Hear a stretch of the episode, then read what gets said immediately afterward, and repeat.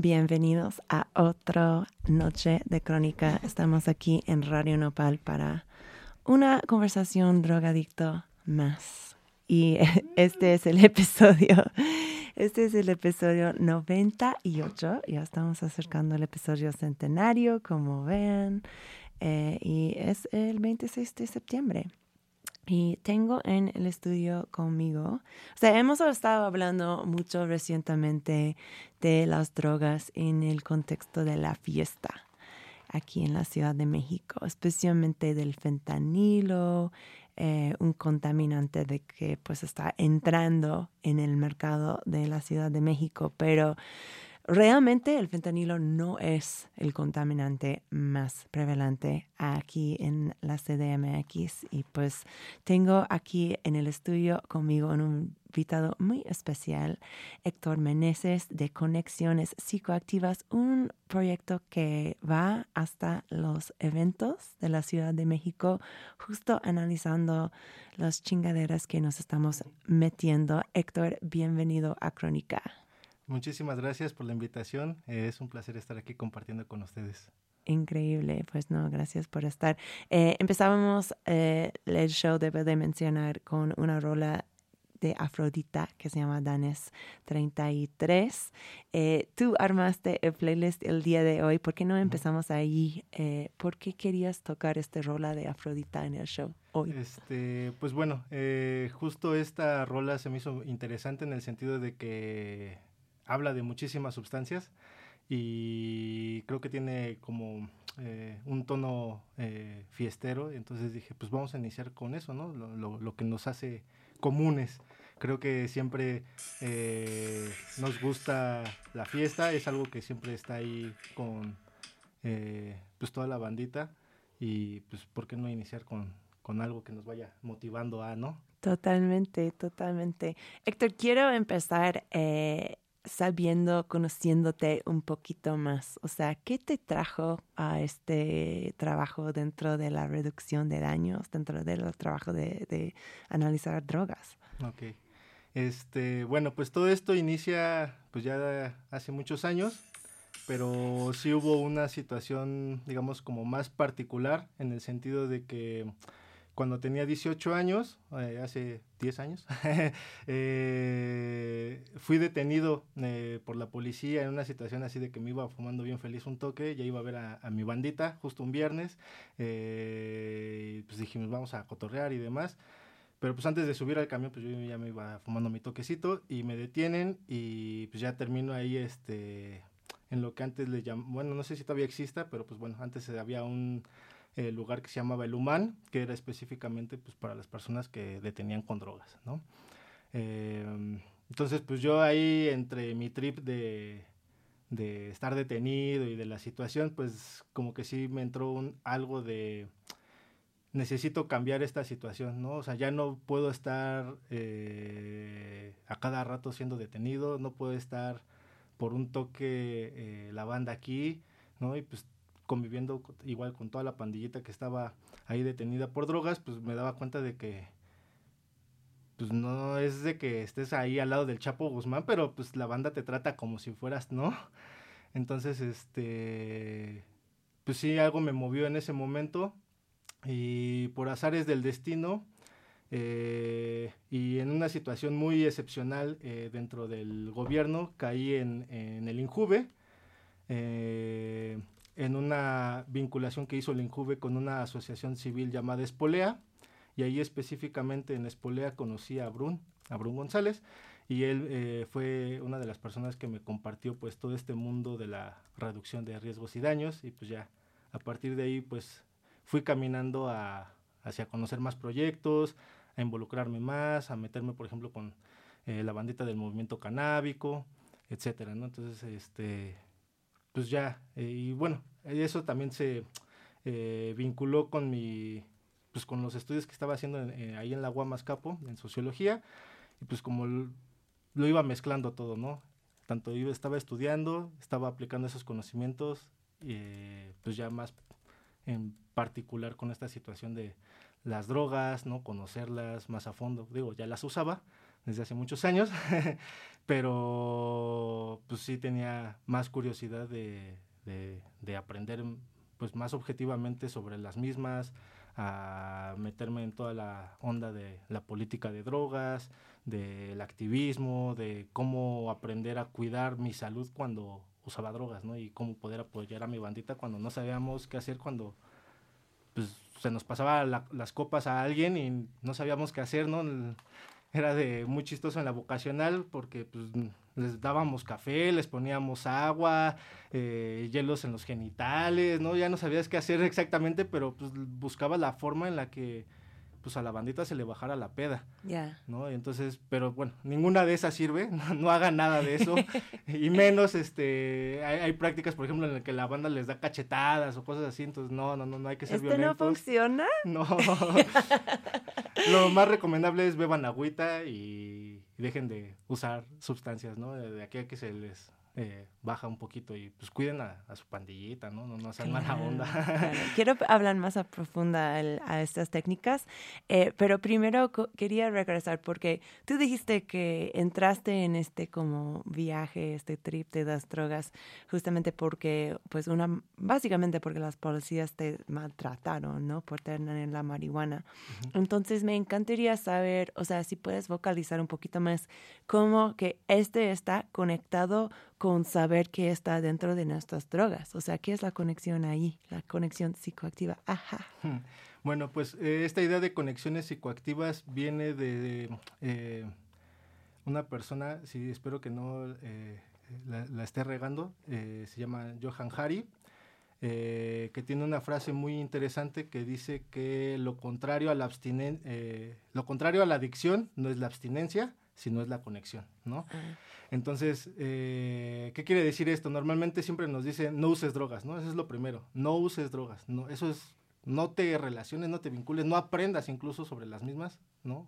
Es un mundo que nadie debe de entrar, esa es la idea que siempre te venden, ¿no? Y si las usas, eh, la única opción que te dan es la abstinencia, ¿no? O sea, tú tienes que siempre llegar al punto de no usar, o si no vas a terminar en la cárcel, o muerto, o no sé, ¿no? Entonces, ante esa situación, pues más bien lo que existe en la realidad o en lo que estamos viendo, pues es de que las personas están decidiendo usarlas, ¿no? Y eso no quiere decir que tengan una adicción o una dependencia, simplemente están usándolas, como ahorita nos estamos echando una chelita, bien tranquilamente, y no quiere decir que ya seamos o tengamos un problema de alcoholismo, ¿no? Eh, estamos disfrutando una chelita aquí conviviendo y demás. Pero, pues, eh, lo que se necesita es justo eso, ¿no? La convivencia, la conexión entre las personas, porque aparte de eso, pues está el nombrarte desde la adicción, el adicto o la adicta, ¿qué es lo que hace? Pues tu familia te manda la goma, la escuela si se enteran te corren, en el trabajo lo mismo, entonces pues te vas quedando aislado, ¿no? Y solamente con tu bandita que usa sustancias. Y a veces ni eso, ¿no? entonces, este, pues lo que necesitamos es eso, conectarnos, ¿no? y, y pues las personas al momento de interactuar establecemos diversas formas de interacción, ¿no? Y una de ellas pues es la psicoactiva, ¿no? Eh, siempre podemos estar conviviendo, interactuando las personas con un trago de alcohol, un cafecito, un té, eh, compartimos un chocolate, ¿no? En cualquier tipo de, pues sí, de, de, de, de evento o de situación en la que nos encontramos, suele suceder eso, ¿no? Eh, vamos a comer, pues nos echamos tal vez un cafecito, un té después de la comida o hasta una chela, un vinito, ¿no? Entonces, claro, todas drogas, ¿no? Hagamos de hacer nuestro episodio sobre té como droga hace unas semanas. Y ampliar ese, ese término, ¿no? Porque normalmente lo tenemos muy acotado, en, eh, incluso en el gobierno te lo marca así, ¿no? Alcohol, tabaco y drogas, ¿no? Cuando también el alcohol y el tabaco son drogas, cuando también... El, hasta el azúcar, ¿no? El azúcar. Entonces siempre tratar de eh, pues tener esa noción de drogas o de sustancias psicoactivas como un cúmulo de sustancias infinito casi, eh, con el cual las personas siempre estamos interactuando, ¿no? Eh, y pues a partir de eso creo que es importante que aprendamos a, a- a interactuar con esas cosas. Es como la comida, ¿no? Mm, Lo hacemos siempre, pero no quiere decir que eso que estamos haciendo siempre eh, nos esté incluso beneficiando a nuestra salud, ¿no? Sí, Podemos tener múltiples situaciones y prácticas eh, para comer y no quiere decir que sean las mejores. sí, ¿no? sí. No, es, es chistoso que, que dices esto porque mi papá y su esposa están en un grupo de 12 pasos para la comida. Están Ujú. en adictos de comida anónimos. Y, y pues sí, es para decir que todas las sustancias, hasta nuestras relaciones, pueden ser Ujú. fuentes de adicciones, ¿no? Claro, Y no ha habido un momento en la historia de, de ser humano en que no hemos estado tomando sustancias psicoactivas. Entonces, está muy loco. Estos son, o sea, acercaron mucho al tema de drogas cuando tú estabas estudiando eh, sociología, Ujú. ¿sí? Sí, pues eh, fue uno del, pues desde que entré hasta ahorita que ha sido mi, mi, mi tema, ¿no? Y todos los trabajos que me dejaban los profesores decía, bueno, pues yo lo voy a hacer sobre las drogas. Y así como que, bueno, o sea, incluso en la ¿Cómo misma academia era así como que, ay, pues bueno, ya que haga lo que él quiera, ¿no? Pero sí había un estigma, un... Hasta los académicos traían sus propios estigmas. Y bueno, también era interesante, pues, quien te decía, ah, mira, qué, qué interesante lo que estás haciendo, lo que estás proponiendo, etcétera, ¿no? Claro. Eh, pero bueno, pues sí, eh, sí ha habido una resistencia al, incluso abordar el tema en la misma academia, ¿no? Claro que sí, claro que sí. Súper interesante esto.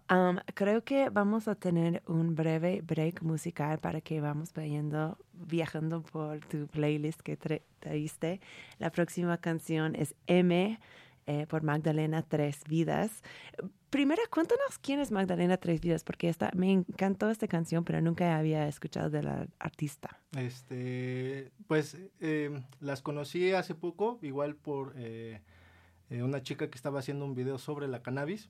Eh, de- creo que incluso pueden ver el video ahí en, eh, en las redes sociales de Reverdecer Colectivo. Ok. Eh, Shout out Reverdecer. Un saludo para toda la bandita de ahí de Reverdecer.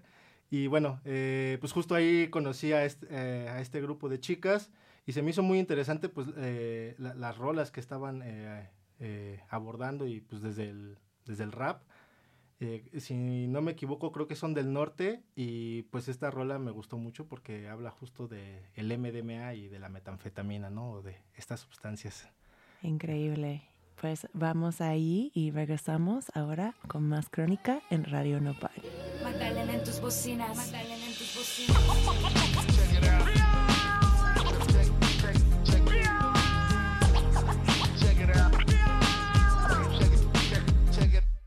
Explótalo, distorsiona mis huesos. Me gusta la hormiga que se trepa en mi cuerpo. Salí de mi casa, me encontré tres muertos. Ya sabes, supuesta justicia del gobierno. Tomé mi bici rolando por la calle. Ahí en la esquina vende magia cristalina. Uno, dos, las tres sales corriendo. Ahí vienen los puercos, se suma el fuego. Destruye la calle, no te mal viajes, déjala fluir.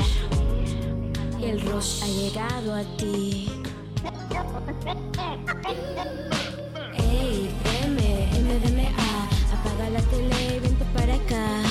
Ey, deme, MDMA, estáchalo, succionalo, rólalo, ah. Ey, deme, MDMA, deme, deme, deme, MDMA, ya. Ey, deme, MDMA, menos política, más metanfetamina. Trabajando contra usted. Fumando hierba fina, rimando sin mentiras. Es lo que nos gusta, únete a la fiesta. Deja la escena, transfórmate en nena. Yo quiero colocarte. Abrirte las puertas a la realeza. Si sabes que soy yo, yo soy viva la reza. Y mi compa la piscina en la tornamesa. Cocinando mierda fresca, nos vamos sin censura. Vete para arriba, la piel eriza. Nos gana la risa, astriza las tornas.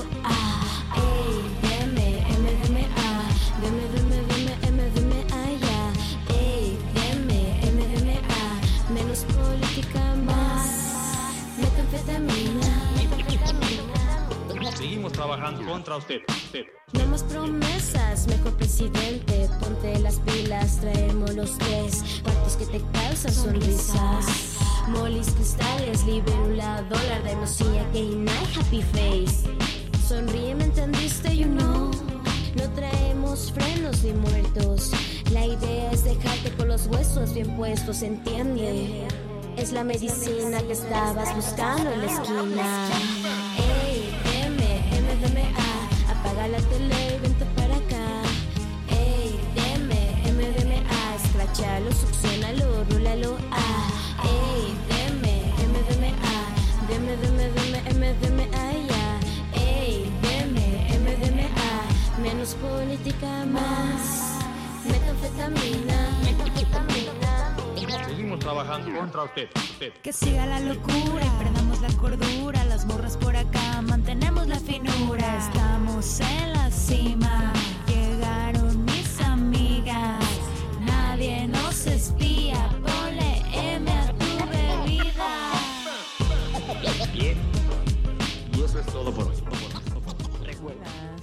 De regreso en Crónica. Yo soy tu host Kat Donahue y estoy aquí con Héctor Meneses de Conexiones Psicoactivas, un proyecto de reducción de daños eh, sobre las drogas aquí en la Ciudad de México. Héctor, ¿qué es tu definición de reducción de daños? Ok. eh, bueno, yo eh, ahora en vez de reducción de daños propongo más lo que es la gestión de placeres y riesgos, Ah. entendiendo que eh, al usar sustancias tenemos dos probables caminos, ¿no? Eh, o dos, pues sí, dos probabilidades eh, eh, o consecuencias, ¿no? Que nos genera ese uso, que son los placeres, ¿no? La parte que más nos gusta a las personas, pero también existen los riesgos, ¿no? Entonces creo que es más sensato hablar de ambos, eh, en el sentido de que creo que la reducción de riesgos y daños, o la reducción de daños o reducción de riesgos, pues solamente eh, nos estamos enfocando a esa parte, ¿no? A los riesgos y a los daños. Eh, entiendo el cómo surge, ¿no? Eh, las propuestas que se lanzan desde ahí, pero creo que actualmente podríamos ir transitando hacia los placeres también, ¿no? Que es otra de las posibilidades al usar sustancias. Entonces, para mí la gestión de placeres y riesgos eh, son un conjunto de herramientas que nos ayudan a las personas a empoderarnos para tomar decisiones eh, más autónomas, más informadas, más libres y eh, también nos empodera a cuidar nuestra salud y la de las demás personas con las que nos encontramos. Perfecto, me encanta esta definición. Vale, entonces, con este entendimiento de los pl- placeres y riesgos, ¿en qué momento decides que tú quieres eh, empezar tu propio proyecto de este tipo de trabajo, de, de analizar drogas, de encontrar qué está dentro de las sustancias que nos estamos metiendo? Bueno, todo esto surge, mm, bueno, como ya les estaba comentando, eh, pues he ido en, eh, apoyando, participando, ¿no? Eh, con diversos proyectos que han estado aquí en la Ciudad de México. Mencionaste reverdecer. Reverdecer Colectivo, a, bueno, EPCD, ahora el EPCD, ¿no? Latinoamérica por una, sensa- por una política sensata de drogas. Estuve también ahí en el movimiento canábico mexicano con este Carlos, ahí en el de la dosis. Eh, en fin, bueno, ahí fui eh, también participando en varios proyectos, incluso por ejemplo de- en el mismo PAS, en el proyecto, bueno, en el- programa de análisis de sustancias. Eh, creo que estuvo aquí Fanny en algún momento. Sí, sí, Este- Fanny Román ha estado aquí en. Crónica, total. Y bueno, pues he participado en estos proyectos, pero pues eh, lo que sí me di cuenta es de que la gran mayoría y todas las energías siempre se están canalizando hacia el cambio de las políticas, hacia, pues sí, estar ahí con el Estado, ahí negociando y, y en este activismo eh, más particular.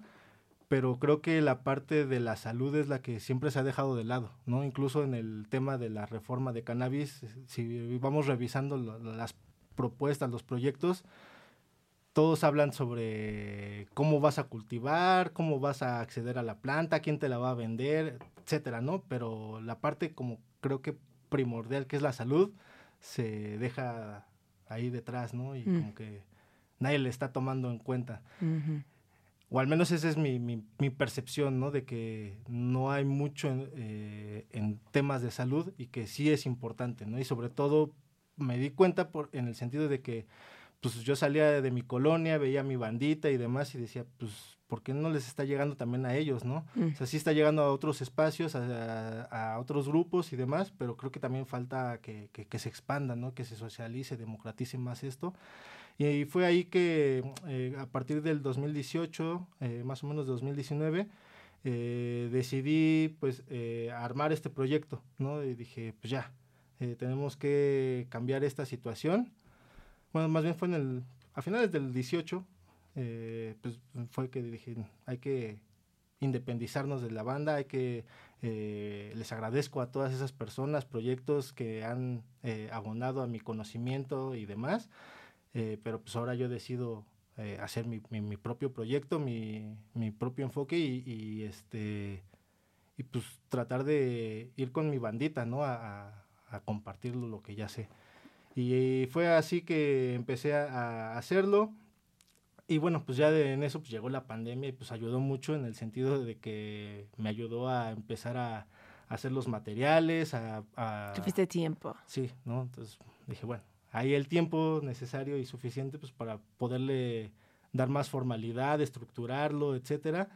Y, y pues ya, ¿no? Salió, este, salieron eh, los materiales, eh, empecé a comprar todos los insumos para los kits, a eh, igual comprar todo lo necesario para el análisis.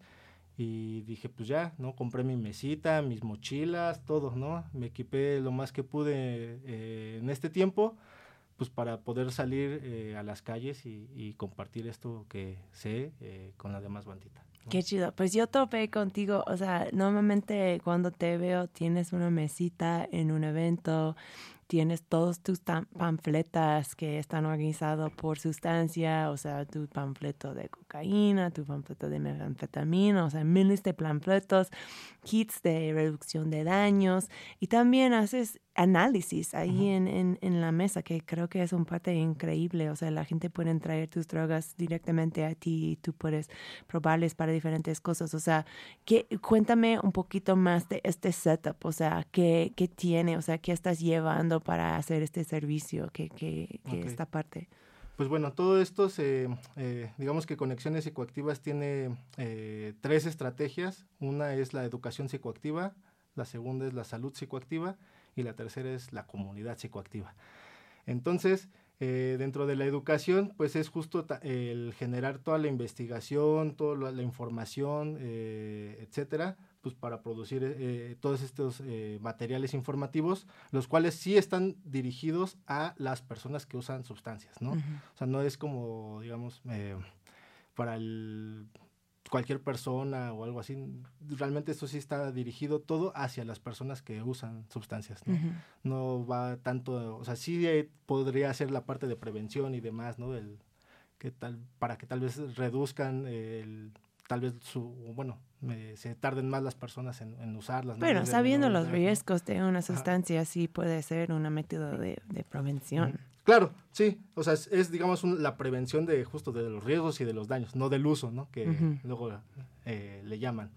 Em, entonces, eh, pues sí van muy dirigidos ya hacia las personas y todos estos materiales van eh, justo con ya nada más las estrategias, ¿no? Eh, de cómo a- cuidar mi salud, ¿no? Ya no te trato de echar tanto choro sobre la sustancia y demás y sus efectos y los riesgos, sino más bien lo concreto de cómo puedes eh, cuidarte tú, cuidar a la demás bandita y también eh, que conozcas eh, la parte legal, ¿no? Esa sí, ahí sí es la única parte, digamos, como más política que me he metido, en el sentido de que, pues sí, traté de em, traducir ese lenguaje complejo de las leyes, eh, porque sí está muy complejo y el ir buscando eh, cada delito, cómo se sanciona.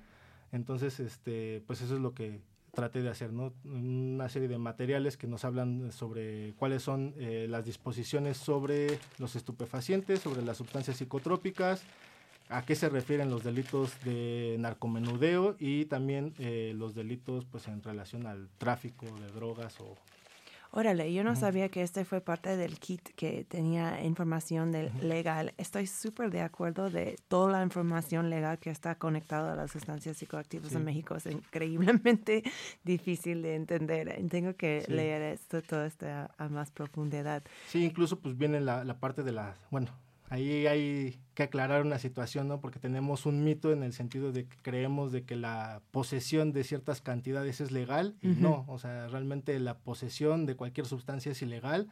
Lo que dice la ley en el artículo 478 de la Ley General de Salud es de que eh, bajo ciertas situaciones, ¿no? Bajo ciertas cantidades, el Ministerio Público puede no ejercer la acción penal. Puede no ejercer.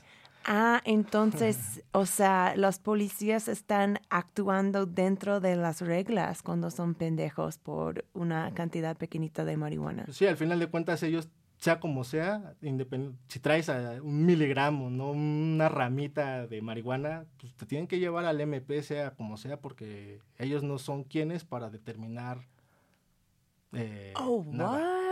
Entonces, wow. al final de cuentas, pues, Yo no o sea, si, si te enfrentas a esa situación, pues más bien es de que la zafes con una mordida, o sea, y eso es literal, ¿no? Claro. O sea, para evitar llegar al Ministerio Público y obviamente, porque ya llegando al Ministerio Público creo que la situación se puede poner más difícil. Más ¿no? denso. Pero Entonces- ahí en el Ministerio Público pueden decidir, ah, vamos a reconocer tu derecho de portar un gramo de marihuana. Pues ahí más bien es la investigación, ¿no? O lo que Oh ellos God. llaman la- hacer la investigación para determinar si realmente se va a ejercer o no la acción penal, ¿no? Y bueno, ahí de hecho viene eh, en, estos materiales, pues eh, que bueno, en caso de que no ejerzan la acción penal, pues te van a dar un documento eh, en donde tienes que ir a, los centros de eh, tratamiento de rehabilitación, como les llamen. Eh, y bueno, eso también tiene ahí una situación de que en teoría o según la ley tienes, digamos, máximo tres strikes, ¿no? De caer en esa misma situación, de, no, te, pues sí, no te sancionen en términos de que te metan a la cárcel por posesión de drogas. Em, y pues al tercer strike, pues ya es de, bueno, ya no entendiste, ¿no? Oh y se vuelve el tratamiento obligatorio. Ya, ¿no? ok. En Ah, las sí. otras, digamos, en las otras dos, pues ahí le puedes campechanear de, ah, pues sí, ya no fui, ¿no? No hay pedo.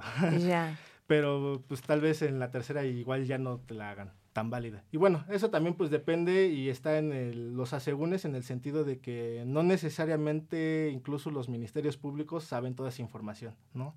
O sea, es una ignorancia, digamos, por parte de las autoridades y también pues por parte de la ciudadanía. Ay, no.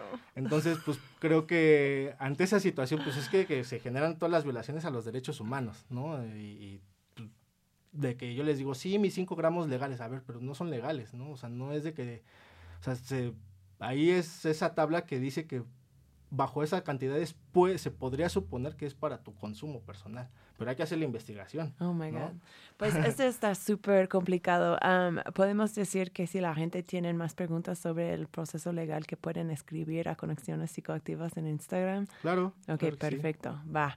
Em, porque quiero llegar al, al parte más jugoso de este episodio, que es que tú has traído tu laboratorio em, hasta aquí, hasta el, el estudio. Sí. Es increíble. Y tenemos em, dos muestras de cocaína eh, y también uno de meth que, que vamos a estar probando.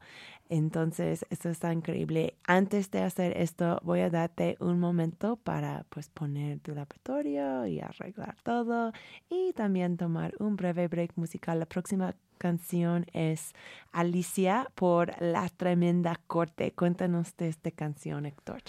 Bueno, esa canción la descubrí por una situación muy chistosa porque es un en ese disco, eh, ahorita realmente no recuerdo el nombre del disco, eh, pero bueno, ya se termina el disco y pasan como unos 15 minutos, 20 minutos así en silencio y es como la canción escondida, ¿no? Entonces Alicia en el País de las Maravillas igual pues narra la historia de, pues, de las personas que usamos sustancias y de varias... eh, sustancias que ahí se van dando en el camino, ¿no? De Perfecto. Las maravillas. Vamos con Alicia y regresamos con más crónica en Radio Nopal.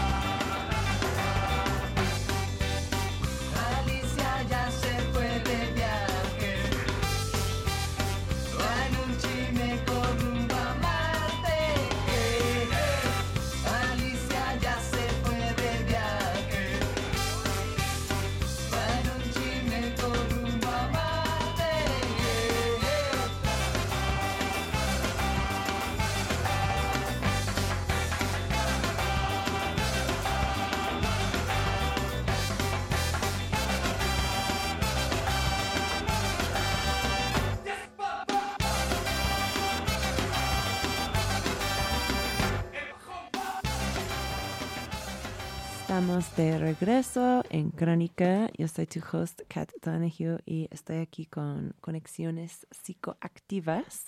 Y em, eh, pues lo que hace Héctor básicamente es traer su laboratorio a, a diferentes eventos en la Ciudad de México y hace análisis de las sustancias que traen la gente para ver qué tienen, si es que tienen las cosas que supuestamente, o sea, si tienen las sustancias que compraron, eh, hasta qué grado son cortados. Am, y hicimos una llamada a nuestras escuchas el día de hoy eh, que nos ayudan con traer sus sustancias y estoy muy feliz de aún, que aún en un lunes eh, podíamos encontrar algunas muestras eh, y creo que tenemos una de las personas que lo traen aquí en el estudio. con acabaron el fin de semana. Exacto, es que hemos hecho estos episodios de prueba de drogas antes, pero es difícil porque Crónica está, es un show de lunes. Entonces está como, o sea, es un trip que la gente llevan su droga todavía en lunes. Entonces está chido. Pero eh, aquí tenemos un amigo con nosotros, no sé si queremos decir su nombre o no, pero eh, ¿puedes decirnos qué has traído contigo hoy para eh, hacer el análisis? Ah, hola, buenas noches. Ah, sí pueden decir mi nombre, no, no hay falla. Ah, ok, entonces, aquí está Dayan. Dayan, no, no pasa nada. Ni que no supiera mi mamá. Sí, pues así es esto, mamá. Ah. ya lo sabía, ya lo sabía. No pasa nada. Pero ahora ya las Espero que analizo, tu- mamá, ya las analizo. Ojalá que tu mamá es uno de mis escuchas. Ya luego te enseñaré el programa, mamá. Pero pues así es esto, pues ya sabías. ¿ves? No, pues traigo un poco de mm, cocaína, de fifi, cois. Ah, ¿Y en dónde lo... tú lo compraste hoy, verdad? ah, sí, pues fui a la Lagu, Ya, allá en Tepiztlán. Ya. ¿Y, en cuan- ¿Y cuánto pagaste? Pues 35 pesos por una grapa. Ok. Un punto le dicen, apenas de 40. Y tú has consumido este misma, o sea, básicamente este misma cocaína antes, ¿no? Mm, sí, del mismo lugar, de otros lugares cerca, mm, ahí entre las mismas calles, ¿no? Ya. ¿Y dirías que es una cocaína pura? Mm, no. Por lo que sé, pues es así pura pura, es difícil, ¿no? Pero, Súper difícil. pero sí, yo creo que probándolo me supo un poco a crico. a Ok. Ok. Entonces dirías que esto va a ser el resultado de este análisis que hacemos el día de hoy. Sí, claro, ya que trajo el kit mi alegría, pues te va a caer la- como una catapixia de, de Chabelo. a ver Vale. qué sale. Pues Vale. fíjate que... Vale, pues, pues muchas gracias por traerlo el día de hoy. No, va a pues ser gracias por súper invitarme también. súper educativa para todos. Va, entonces, Héctor, em, cuéntanos cómo vas a hacer este análisis. Bueno, eh, el análisis, eh, pues básicamente toma una pequeña muestra eh, que no está afectando eh, pues a lo que traemos. Bueno, tal vez de este sí, porque es muy poquito. Ya. No sé qué tanto o no eh, vaya a poder dejar. Para- o sea, este, Ajá. este fue una pregunta que me llegó mucho cuando hice la llamada que para que gente traiga muestras. ¿Cuánto es realmente que necesitamos para hacer un análisis de este tipo de sustancia? Nada más es una pizquita. Una Eh, yo lo que hago es usar tres reactivos. Eh, estos reactivos eh, los compré con Junkie but no Donkey. Ujú. Eh, y ¿Este bueno, fue en línea o...? eh, sí, ahí de hecho es, es, eh, la, eh, una marca mexicana de reactivos. Oh, Entonces cool. ahí si los quieren buscar, si quieren hacer sus propios análisis, estaría bueno que los contactaran. Y bueno, yo traigo tres reactivos, que es el Lieberman, el Marquis y el Mandelin. Entonces estos tres reactivos, pongo, bueno, esa pequeña muestra la divido en tres y le pongo pues tres gotitas. Ok, ¿y, y- qué son? ¿Y los reactivos qué, qué hacen? O sea, ¿por qué, Ujú. por qué tres? O sea, Eh, bueno, la intención de, us- de usar es- eh, tres reactivos es para que podamos tener un espectro más amplio de, y saber con un poco de mayor exactitud qué es lo que tenemos realmente en nuestras manos. Este tipo de análisis lo que hace es identificar las sustancias. No vamos a identificar eh, qué tan pura o no es, ya. o cuántos cortes tiene, eh, y cuáles son esos cortes, ¿no? O esas sustancias con las que lo han cortado. ¿Cómo se hace esto? ¿Es Eh, posible hacer sí. esto? Eh, bueno, ya hay varias eh, eh, formas de hacer estos análisis. Eh, hay uno que se llama cromatografía de capa fina. Y también hay otro tipo de análisis que ese no, no estoy muy seguro de cómo se llama en particular, pero bueno, ya es una maquinita en donde ya lo haces ahí este pues por computadora y demás y ya te puede desglosar cuáles son eh, esas sustancias adulterantes o, o sustitutas, ¿no? Y bueno, ahí es importante pues entender eso, qué es un adulterante, qué es un sustituto, en el sentido de que, por ejemplo, eh, nos pueden decir de que eh, vamos a comprar unos cuadros y un LCD, pero nos dice la persona que no tiene LCD, sino tiene LSA. Y tú te quedas, ay, ¿a poco sí? ¿no? Y dices, bueno, va, me lo compro. Pero bueno, eh, actualmente el LSA no lo podemos encontrar en un cuadro, lo podemos encontrar tal vez en las plantas del Oloyuki o tal vez en otra eh, presentación natural. Eh, pero bueno, eso para mí sería el primer foco de alerta en el sentido de que no me están dando LSD, sino Mm. me están dando otra cosa y esa cosa pues no sé lo que es, ¿no? Entonces dentro de esa cosa pues puede ser un montón de situaciones, desde un 12B, un DOM, eh, un EMBOM y pues dependiendo de la sustancia pues van a ser los efectos o incluso también los riesgos, ¿no? Entonces, pues, si no sabemos eso, pues puede que pase una situación no deseada, ¿no? O sea, ojalá que siempre cuando nos vendan otra cosa, pues siempre nuestra eh, el final pues sea la mejor experiencia posible, ¿no? Pero pues puede que no. Entonces, por eso es importante que antes de usar cualquier sustancia, pues la analicemos, sepamos lo que tenemos en nuestras manos. Y bueno, pues este análisis, digamos, es lo más sencillo, ¿no? En el sentido de que la podemos identificar esa sustancia. Ya si queremos saber con más profundidad, pues bueno, ahí este, pues les recomiendo que, por ejemplo, ya vayan ahí con el PAS, ¿no? El programa de análisis de sustancias. Ahí sí ya tienen este pues eh, todas las otras eh, formas de, de, análisis y pues que les con más ahí, exactitud. Pero lo eh, que estás haciendo hoy, o sea, tú no eres química, o sea, tú, No, no, no. este es algo que alguien que no tiene un background en, en ciencia puede hacer, ¿no? Sí, bueno, y también la tirada, o al menos desde mi perspectiva, es de que, pues justo ah, entendiendo de que los usos sean autónomos, pues también mi la autonomía de poderlo hacer yo mismo, ¿no? Eh, y no estar dependiendo de ni del servicio de salud público, ni de una organización, ni de nada, ¿no?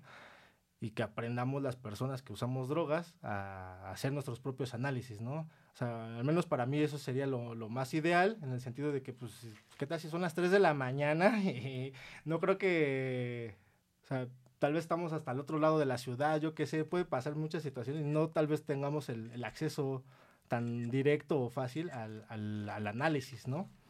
Entonces, este, pues si tenemos en nuestra casita nuestros reactivos, lo sabemos hacer, sabemos cuáles son las formas de cuidarnos al hacerlo, pues creo que está de lujo, ¿no? Y, Está ideal. Pues ¿no? probamos, este, tengo muchas ganas. O, o no sé, ¿cómo eh, tal vez debemos de probar todas las sustancias a la vez o cómo quieres hacerlo? Este, Uno por uno. Sí, pues si quieren uno por uno para que vayamos vale, ahí viendo. ¿no? Entonces vamos a probar este, la cocaína de, de Diane. Em, y puedes narrar como que estás haciendo. Está poniendo, no sé si pueden escuchar, Sí, pero Héctor está un poniendo un guante. Sí, porque, bueno, eh, es importante decir que estas eh, sustancias, estos este, reactivos son ácidos, ya. entonces este, pues No sí te pueden puede quemar, tocar, ¿no? Incluso, por ejemplo, eh, pues bueno, al hacer análisis luego pues, me han quedado así hoyitos en la playera o en el pantalón, entonces por eso es, hay que tener cuidado. Ok. ¿no? Por eso les digo, es, o sea, sí hay que aprenderlo y también saber cómo Para cuidarnos. al- mantener el look. Queremos mantenernos. Y bueno, impecables. por ejemplo, aquí tengo las, eh, eh, las tablitas Ok, de los perfecto. patrones de colores que nos tienen que salir. Por ejemplo, este es eh, para el Ehrlich de LCD. ¿no? Nos tendría que salir estos colorcitos. ¿no? Ok, Si perfecto. sale otro colorcito, pues Es un entonces otra. fuchsia. Ajá. Como un blanco hacia un fu- fuchsia. Entonces, en el caso de. Vamos a, a utilizar esta. Vamos a tomar una pequeña. Este. Pues la muestra. Y. ¿Ya no la vamos a inhalar? Ah, va, va, va. Ahorita nos damos un pase, Van. al final saque.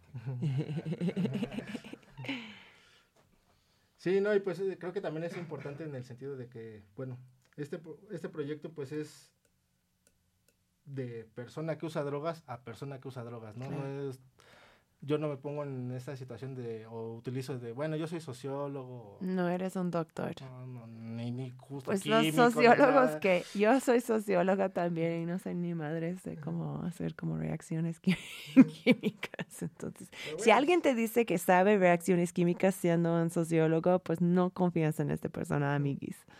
Sí, no, entonces, este, pues, es interesante en el sentido de que pues, hay que aprender de, de todo, ¿no? Y, y el mundo de las drogas me ayudó a aprender de, de otras cosas, de, de otras ciencias y Total. ¿no? Entonces vamos a iniciar poniendo este reactivo que es el Lieberman, es uno de los principales justo para ver eh, específicamente en el caso de la cocaína. Y bueno, aquí podemos ver en la tablita eh, Los diferentes que, por colores. ejemplo, eh, para la cocaína eh, realmente el Debe de estar en amarillo. el amarillo, ¿no? Si tiene otras eh, cosas, pues por ejemplo metanfetamina va a salir en naranjita. Naranja. O si sale como más rojizo, tiene eh, levamisol. El Levamisol. levamisol ¿Qué es es, levamisol? Ajá. El levamisol es este, ¿cómo se llama? Un desparasitante veterinario. Ok, bueno. es importante saber de que pues, se pueden utilizar varias sustancias, ¿no? Desde la maicena, este, lactosa, cafeína. El azúcar. Por ejemplo, pues la banda dice, bueno, pues la, la pruebo y me la pongo en las encías y si esta me duerme, es cocaína, ¿no? Ah, pues muy fácil, le meto gilocaína y ya te las duerme. Ah, ¿no? ya. Yo estaba leyendo una nota recientemente que hacían un estudio en Australia de, de la cocaína eh, que está llegando a Australia, que Australia es el lugar más costoso del mundo para comprar cocaína, pues es una isla. Eh, y, so- y 90% de lo que probaron no era cocaína. 90%. Y este en el lugar más caro del mundo para comprar este droga. Sí, ahí ya está casi saliendo la gotita. ¿Sí? Estamos, estamos en suspenso acá. Entonces, eh, Héctor, ¿tú dirías que aquí en México hay una correlación súper fuerte entre el precio de una droga y la pureza? O sea, si estoy Mm. comprando una droga súper caro, ¿es pura? No, no, o al menos desde mi perspectiva, incluso, bueno, otra situación, ¿no? Conviviendo con- igual con la bandita que vende, pues me doy cuenta de que pues, nada más le llega la merca y la, la mueve, Ya, ¿no? O sea, no es de que... es más el marketing. Sí, y pues sí, pues obviamente el... Pues tú como vendedor lo que quieres es de que se mueva rápido y de que este... Órale, bueno, aquí cae una gotita, pero Aquí está, no. estamos viendo. lo que se me hizo interesante es el color. Oh, sí, Porque si se fijan, el color salió como negro cafezoso, sí. ¿no? Creo que recuerdo que Eh, fue esto. Entonces, esta cocaína, bueno, si fuera, si hubiera sido cocaína, no se puso en amarillo. No, no puso amarillo si nada. hubiera traído, por ejemplo, levamisol, se hubiera puesto rojito. Ajá. Si hubiera traído metanfetamina, eh, lo mismo, pero se puso como cafezoso. Y bueno, esto ya me pasó hace poquito. De hecho, este, cuando me sucedió, eh, tenía la duda porque di- dije, bueno, si nos vemos en este mismo, pues por ejemplo aquí en la heroína sale eh, negrito. Sí. ¿no? Entonces este, dije, híjole, esta cocaína que, me que compré, eh, ¿qué tal si tiene este fentanilo? ¿no? Y me empecé así a psicotizar un poco. Ah, Entonces, este, lo que hice pues fue hablarle así a, a, a la bandita del Paz, ¿no? A un amiguito, Ajá. a Miguel. y Le dije, oye Miguel, mira, acabo de analizar esta cocaína y me salió esto. Eh, ¿Crees que sea eh, Fentanilo. fentanilo o, bueno, que esté ahí adulterada? Me dijo, no.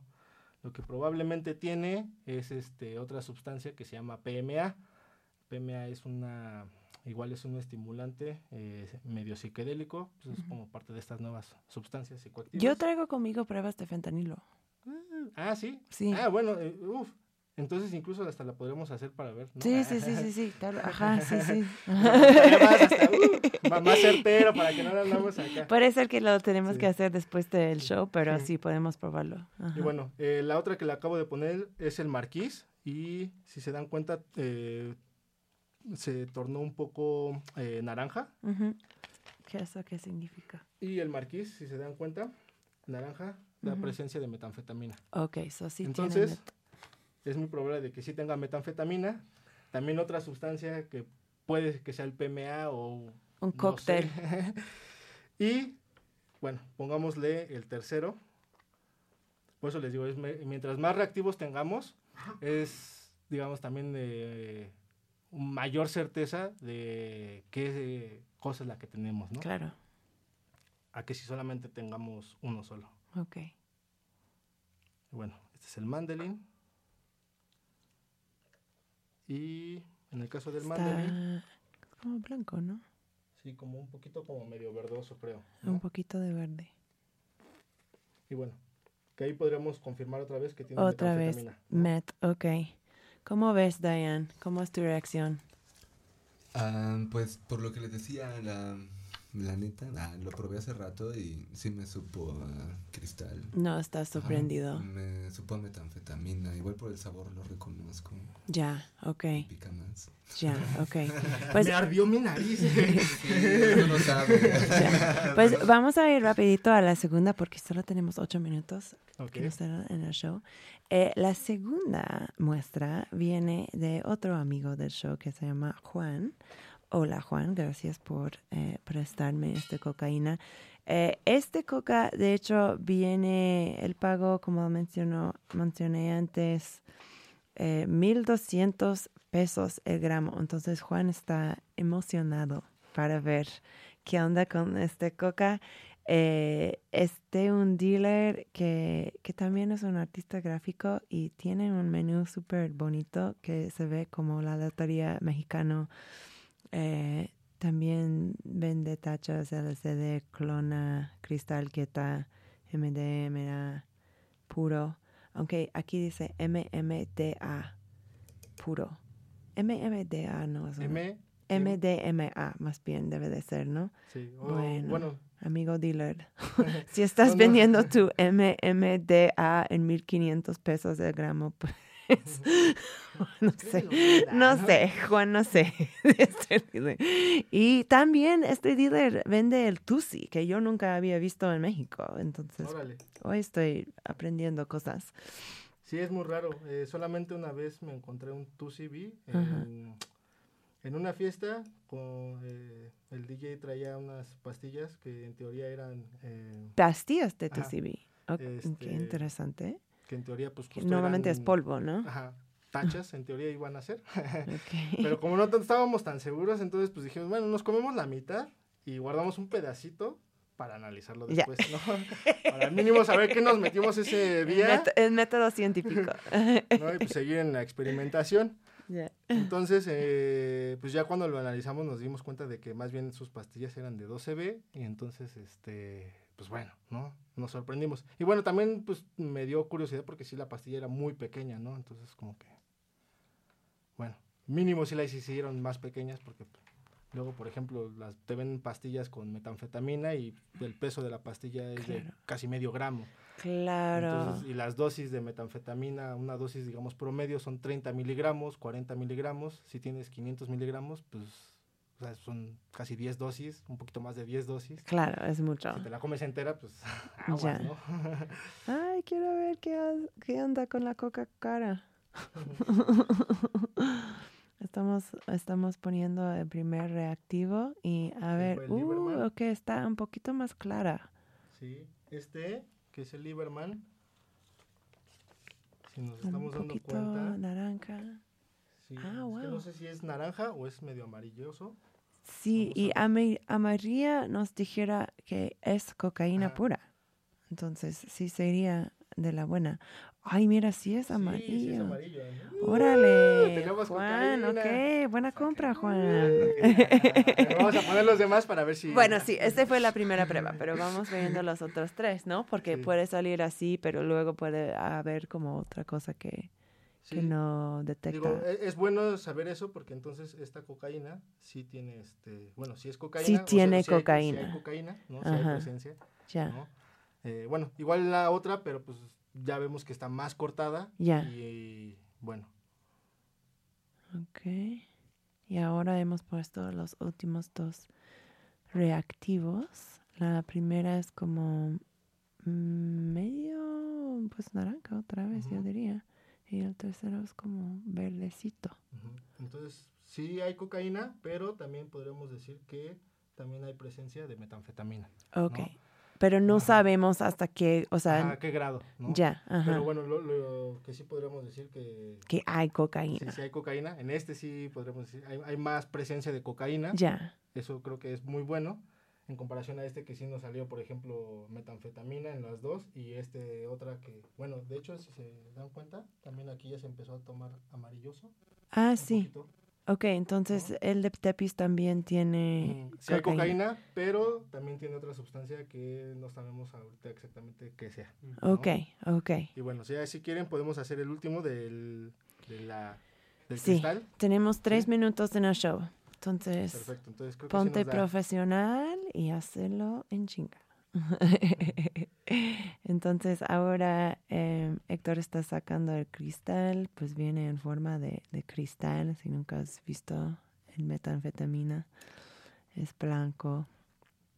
¿Siempre es blanco o también hay mete otros colores? Sí, sí, sí, sí. Bueno, eh, sí podemos encontrar justo metanfetamina en, en otros colores y también en este, ¿cómo se llama? Y no necesariamente incluso hasta en, en cuarzo, ¿no? O Ya.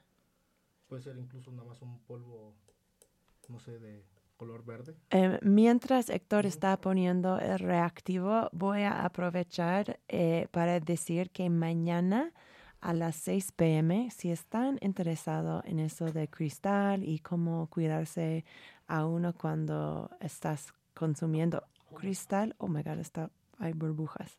Ok. Eh, mañana la Clínica Condesa y nuestros amigos en Pervert están dando un taller gratis en línea, en Zoom. Entonces, pues puedes hacerlo de, de donde sea. Es súper bueno para saber cómo cuidarse si eres un consumidor de esta droga o si conoces otras personas que sí hay. Eh, ahí en el Instagram de Crónica puedes encontrar el link al Zoom, pero otra vez mañana a las 6 pm, taller de MET, eh, que hemos encontrado eh, En de este, este MET. Ajá. pues bueno, eh, Lieberman, eh, justo salió naranjoso. Ajá. El, ¿Qué fue este? Este, el Mandelin. ¿Sí fue Mandelin? Sí. sí. Ah, no, perdón, el Marquís. eh, fue igual naranjita. Y este, pensé que iba a salir medio verde. Tiene un poquitito de verde, ¿no? Ajá, pero también salió como en otro color. Interesante. este salió como algo eh, naranjoso también. O no sé. Ambiguo. Ajá. Pero bueno, pues bueno, ahí podemos ver que incluso hasta la misma, eh, el mismo cristal también puede tener otras cosas o estar. Entonces, aun cuando No. estás comprando cristal, puede Cristal, ser cortado con otras sustancias. Sí, sí. Ok, pues, qué loco. Em, vamos a irnos cerrando. Héctor, muchísimas gracias por traer todo esto. No, ¿de qué? Es Eh, un placer. Si los escuchas tienen más preguntas otra vez, ¿cómo que, que pueden en- contactar a Conexiones Psicoactivas? Claro que sí, este, me pueden buscar en Instagram, en Facebook, en Twitter, eh, como Conexiones Psicoactivas. Eh, y también pueden eh, ingresar a la- al sitio web conexionespsicoactivas.com y ahí viene pues información, pueden mandar mensajito, eh, pueden ver, este, se pueden ahí enlazar hacia las redes sociales, ¿no? Y pues ya cualquier duda sobre cualquier sustancia, si quieren hacer un análisis, si necesitan un kit o lo que eh, requieran sobre las drogas, pues aquí eh, les puedo apoyar con todo gusto. Increíble, muchas gracias Héctor. Gracias a Radio Nopal por dejarnos traer todas nuestras drogas y, y hacer los análisis aquí en el estudio. Muchísimas gracias también por la invitación. Claro, y quédate aquí, escuchas queridas, para eh, iridescencia programada, especialmente si has escuchado, eh, si nos has estado escuchando con tu porrito, pues ahora Horacio Barpola les van a cuidar, ¿ok? Eh, yo soy Kat Danihue, este es Ácido Crónica y pues normalmente terminamos con un miau. ¿Quieres miau conmigo, Héctor? Miau. Diane, tú, tú también puedes dar un miau si quieres. Ah, miau. Miau. Nopal.